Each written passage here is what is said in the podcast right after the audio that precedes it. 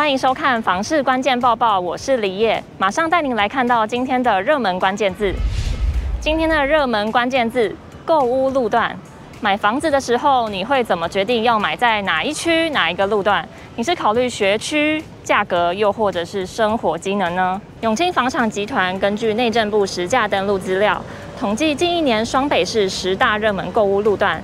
台北市由中山区林森北路以两百八十七笔交易居冠，平均单价落在每平六十万元。目前中古大楼套房是林森北路主力产品，以低总价的套房为例，大约五百到八百万左右即可入手。新北市则是中和区锦屏路以三百三十件拿下榜首，平均单价落在每平四十六点二万。锦屏路是新北中和区的主要交通干道。沿线商家林立，生活机能齐全，且路段上设有环状线中和站、景安站、景平站及秀朗桥站等四座捷运站点，交通的便利性不言可喻。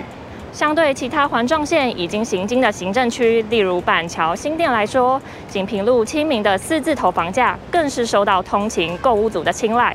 如果你想要入手北市门牌，可是预算又有限的话，其实，在北市前十大购物路段当中，也还是有机会找到六字头以下相对亲民的路段哦。像是内湖区的内湖路一段，住宅均价每平五十九点八万；信义区的吴兴街，住宅均价每平五十八点九万。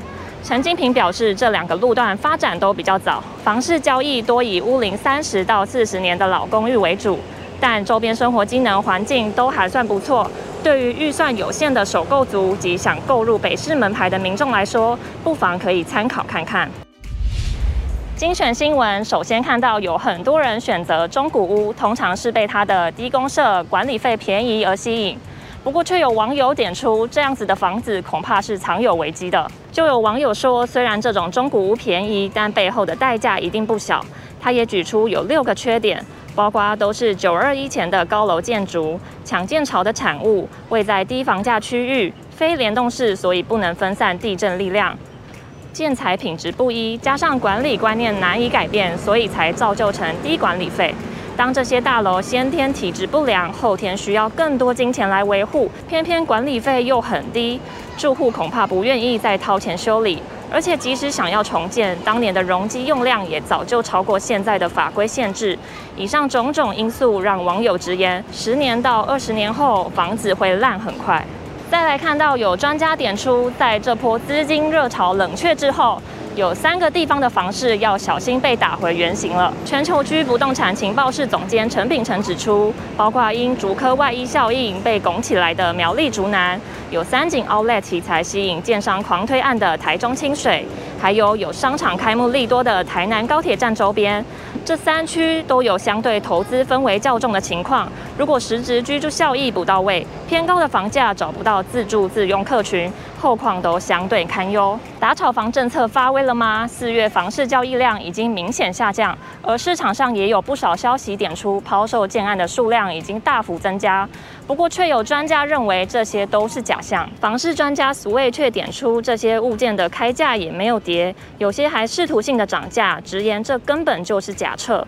尽管市场上喊空的声音不断，抛售的物件也增加不少，但实际上的价格似乎没有出现松动。根据最新的清华安富房价指数，三月份的房价六都都呈现价量巨涨的情况。因此，消费者是否真的能够在这波打炒房下捡到便宜，仍是有待观察。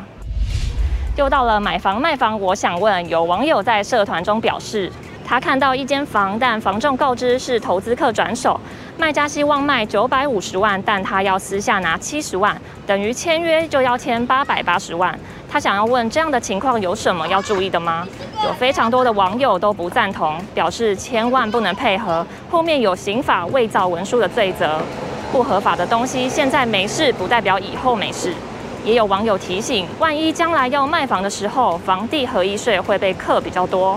以上就是今天的房市关键报报。如果想看更多的相关新闻，请记得打开资讯栏里的连接，也别忘了在留言区留下你的想法。我们下次见。